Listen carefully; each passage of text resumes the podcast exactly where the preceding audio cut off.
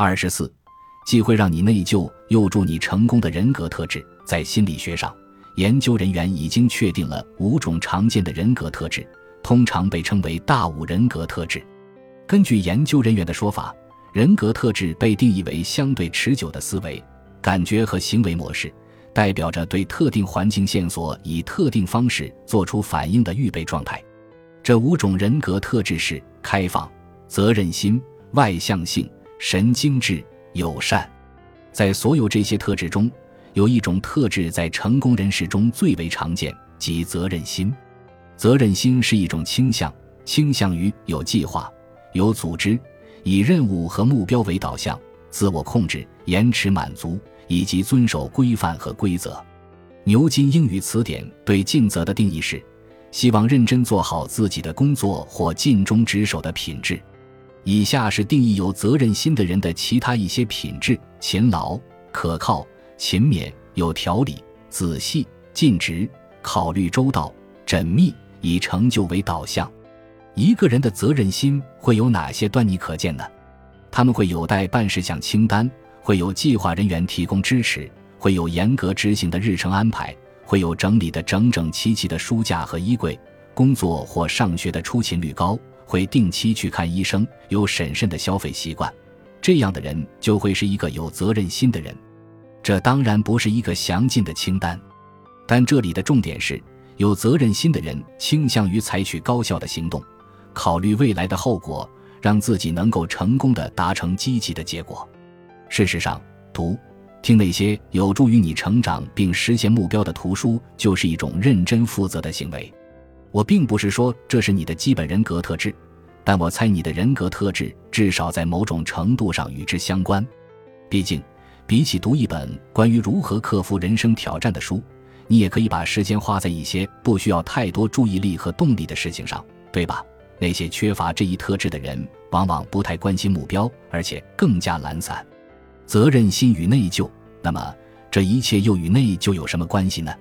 有责任心的人相信他们正在很好的完成自己的工作，履行自己的职责和义务，或者至少是在朝着这个目标努力。他们的行为是负责任的，他们正在努力工作，他们正在维护规范，他们正在满足他人的期望，他们正在实践着自我控制和自我牺牲，以得到想要的未来。一个有责任心的人会认为这些行为符合美德。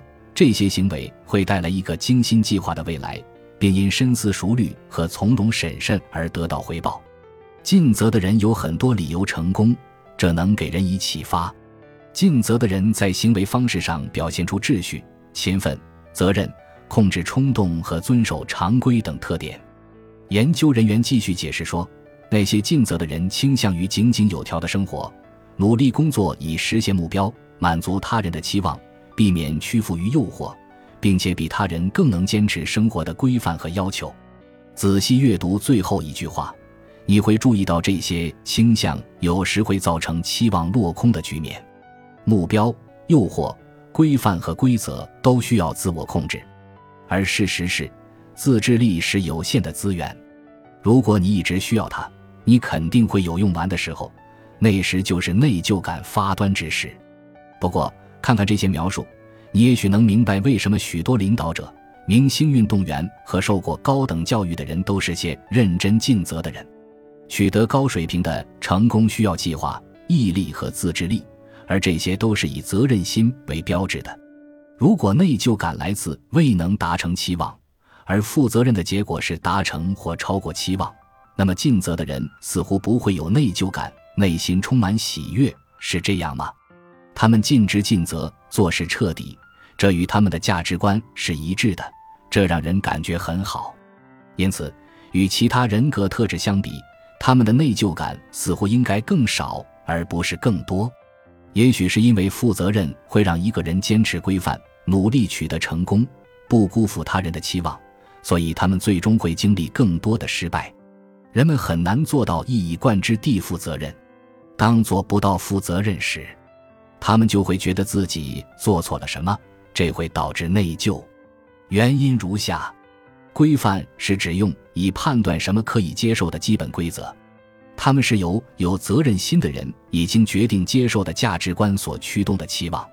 记住，内疚感是建立在你的价值观和从这些价值观中产生的期望之上的。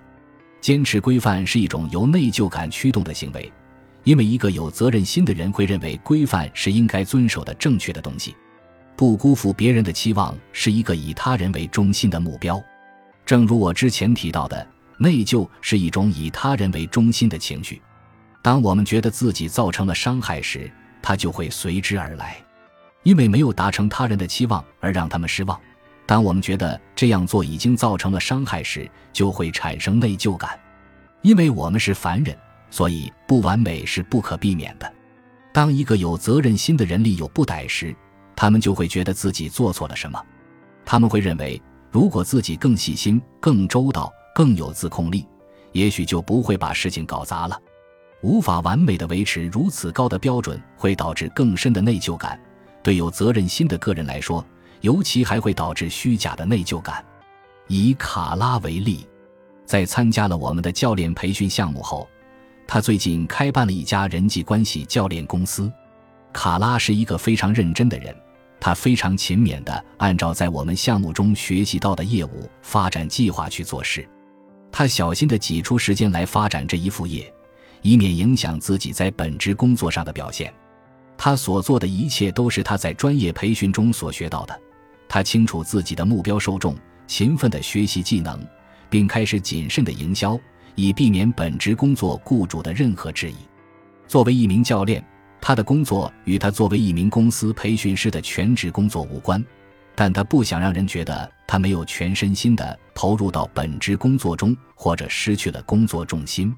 在过去的六个月里，他总共接了四个每周上一次课的客户，在周二晚上和周六上午辅导他们。事情进展顺利，他有时希望业务能发展得更快一些。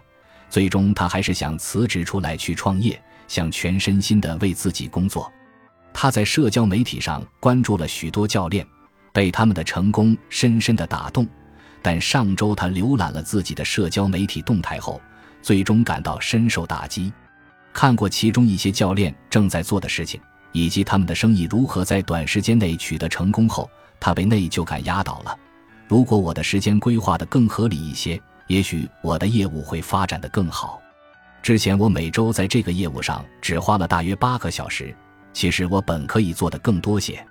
也许我还是没有足够认真的对待这件事，我还是不够努力。当翻阅自己尚未实施的营销活动和创意想法清单时，他的内疚感越来越强烈。他创业仅仅六个月，为此内疚根本没有必要。但出于自我责任感，他给自己的工作计划设定了很高的目标，可在现有时间里，他几乎不可能达成这些工作目标。